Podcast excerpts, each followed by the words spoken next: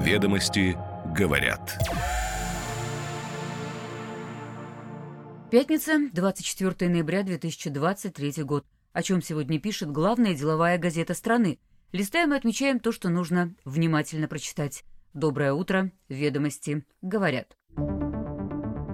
Минский саммит ОДКБ прошел без участия Армении, в то время как лидеры России, Белоруссии, Таджикистана и Киргизии наметили пути дальнейшей работы. Центробанк подготовил очередную версию указа об ограничении торговли с плечом для неопытных клиентов-брокеров. Регулятор готов отодвинуть срок введения новой категории инвесторов. Без единой поправки и за один день принят столичный бюджет на ближайшую трехлетку. Более половины расходов будущего года на социальную сферу – Пик добычи золота в России прогнозируют на 2030 год. Динамика производства также будет зависеть от постановки на баланс новых месторождений. Исторический комплекс Павловской больницы выкупила структура MR Group. Здание архитектора Казакова войдет в состав общественно-жилого комплекса. Ведомости говорят. Саммит ОДКБ, состоявшийся накануне в Минске, впервые прошел без Армении – еще неделю назад премьер страны Никол Пашинян в телефонном разговоре с Александром Лукашенко заявил, что не сможет приехать. В ответ белорусский президент посоветовал Пашиняну уже не торопиться, не принимать поспешных решений, а серьезно обдумывать следующие шаги, которые могут быть направлены на дезинтеграцию. Впрочем, как отметил генсек ОДКБ и Мангалитас Магомбетов, ни о каком выходе Армении из состава организации речи не идет. Между тем, Дмитрий Песков, пресс-секретарь президента России, Сказал, что встреча как нынешняя очень хороший повод для обмена мнениями и сверки часов. Ведомости говорят, что отсутствие Пашиняна на этой повестке не отразилось. К хозяину мероприятия, Лукашенко, присоединились президенты России, Казахстана, Киргизии, Таджикистана. Авторы ведомости цитируют сегодня заявления лидеров, прозвучавшие на встрече, и, в частности, слова Владимира Путина, который высоко оценил достижения белорусского председательства и союзников по АДКБ. Укрепилась миссия организации как региональной оборонительной структуры, а благодаря продуктивному взаимодействию разных госинститутов оперативно согласовывались позиции по актуальным политическим и военно-стратегическим вопросам, острым проблемам региональной и международной повестки. Президент также отметил последовательную реализацию совместного комплекса мероприятий по борьбе с экстремизмом, транснациональной преступностью, нелегальной миграцией и оборотом наркотиков, а еще начало функционирования Координационного совета по биологической безопасности. По итогам саммита подписано 15 документов, утвержден бюджет УДКБ, решение о составе миротворческих сил и сил быстрого развертывания в Центральной Азии, а также появилась новая медаль «Вместе к миру». Как отмечают эксперты, опрошенные ведомостями, в своем текущем состоянии ОДКБ важная и актуальная переговорная площадка, значение которой велико из-за членства в ней государств Центральной Азии – что касается Армении, политологи полагают, что, несмотря на официальные заявления, страна все же взяла курс на фактическую приостановку своего членства в организации.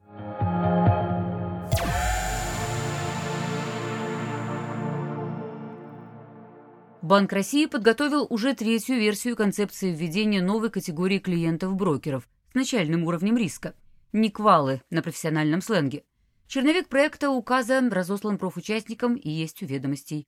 После резко негативной оценки рынком этой идеи и многочисленных обсуждений, последняя версия указа стала мягче и предполагает введение новой категории инвесторов с 1 апреля 2025 года, а не как в первоначальной версии с 1 июля 2024. Сейчас брокеры классифицируют инвесторов по двум категориям с доступом разного размера плеча при маржинальной торговле. Клиенты с особым уровнем и с повышенным уровнем риска. Категория с начальным уровнем риска призвана защитить неопытных инвесторов от, собственно, рисков торговли с плечом. К ней планировали отнести клиентов-брокеров с опытом маржинальной торговли меньше года вне зависимости от статуса квалифицированного инвестора. Регулятор предложил снижать им максимальный размер плеча на 30-40% и уведомлять их о совершении сделки, которая приводит к возникновению непокрытой позиции. Новая версия указа, помимо переноса срока нововведения, сохраняет опыт торговли до года, но для точки отсчета будут учитываться сделки не только с плечом, но и с ПФИ, производными финансовыми инструментами. Регулятор четче прописал и способ информирования клиентов с начальным уровнем о рисках маржинальной торговли. Уведомление может быть направлено указанным в договоре с брокером способом. Со ссылкой на экспертов ведомости говорят, что хотя Никвалы как идея остаются, но в целом изменения в указе для рынка позитивны. Больше конкретики, отдаленный срок введения инициативы, ну и более высокий статус за счет сделок с ПФИ. В то же время сама идея по-прежнему выглядит избыточной, на данный момент достаточно критически важных для рынка вопросов, требующих большего внимания.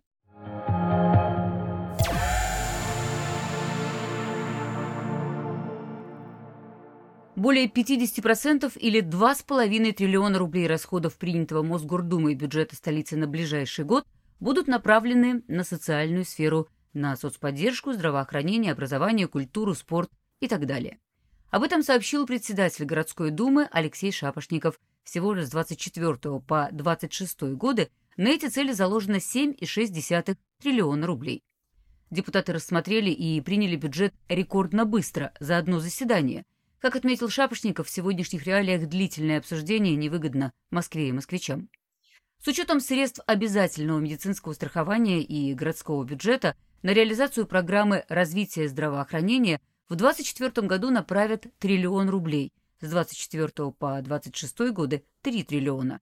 Это самый высокий показатель расходов по сравнению с другими программами, включая даже развитие транспортной системы. Приоритетом остается программа модернизации инфраструктуры «Столичное здравоохранение». В следующем году, по заявлению городских чиновников, запланировано почти 600 миллиардов рублей на эти цели, чтобы уже до конца 2025 года 100% амбулаторного фонда столицы было бы обновлено по новому московскому стандарту. Строительство новых корпусов больниц, модернизация службы экстренной помощи, в частности, капитальный ремонт в приемных отделениях городских стационаров, лекарства для льготных категорий граждан – это все тоже приоритетные направления. И, как отмечают врачи, достаточный бюджет позволит поддерживать достигнутый высокий уровень медицинских услуг и продолжать модернизацию здравоохранения. И ремарка от авторов статьи. На момент ее написания принятый Мосгордумой документ еще не был опубликован.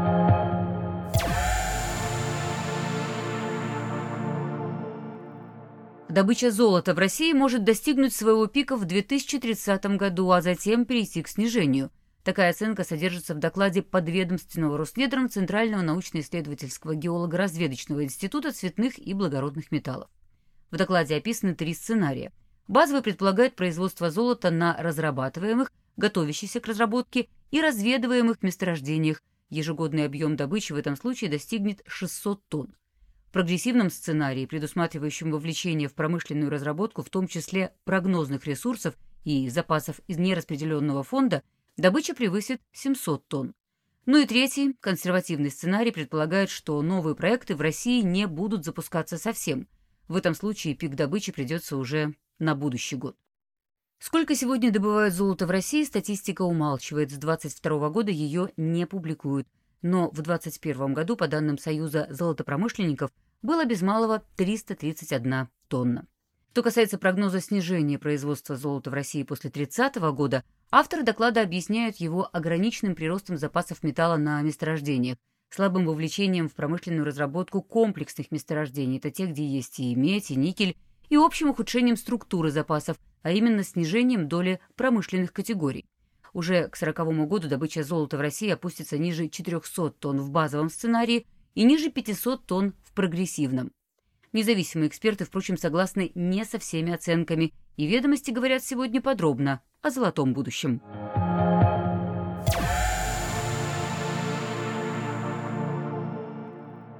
Компания, связанная с девелопером MR Group, стала владельцем зданий бывшей городской клинической больницы номер 4, расположенной на Павловской улице Москвы. Комплекс занимает порядка 11 гектаров, общая площадь строений составляет почти 50 тысяч квадратных метров.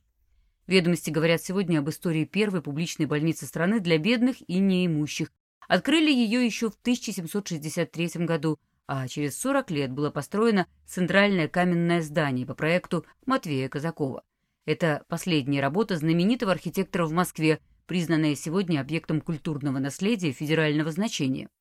В 2022 году больница, где в разное время работали легенды отечественной медицины, закрылась, а персонал перевели в другие учреждения. Представитель Департамента городского имущества Москвы пояснил, что корпуса были переданы в казну для вовлечения в экономический оборот и затем проданы, так как у города отсутствовала потребность в их использовании по назначению. Сейчас, по словам осведомленных источников, рассматриваются различные варианты использования территории на Павловской улице, в том числе строительство общественно-жилого комплекса площадью не более 300 тысяч квадратов. Инвестиции в этот проект участники рынка оценивают от 50 до 70 миллиардов рублей. Выручка от продажи может составить 100-110 миллиардов.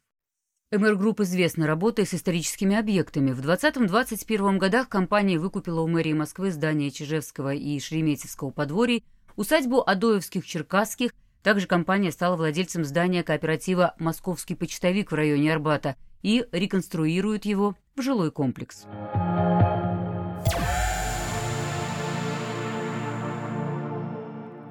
До 2012 года имя Евгения Водолазкина было известно прежде всего в среде филологов. Он один из главных специалистов по древнерусской книжности, ведущий научный сотрудник Института русской литературы РАН но публикация романа «Лавр» в одночасье превратила Водолазкина в звезду. История средневекового лекаря-травника стала бестселлером, а также принесла автору премии «Большая книга» и «Ясная поляна». Лавр переведен на десятки языков, британская «Гардиан» включила его в список десяти лучших романов о Боге, а недавно стало известно, что Лавра собирается экранизировать и мир Кустурица. Потом были «Авиатор», «Брисбен», «Оправдание острова», «Чагин», и каждый роман стал литературным событием. Совокупный тираж всех книг писателя составляет на сегодня 952 тысячи экземпляров. В интервью «Ведомостям» Водолазкин рассказывает о сценарии грядущего фильма «По лавру» и книги, которую хотел бы написать, а также рассуждает о том, чем наши времена напоминают Средневековье и почему это не так страшно, как кажется. Ведомости говорят.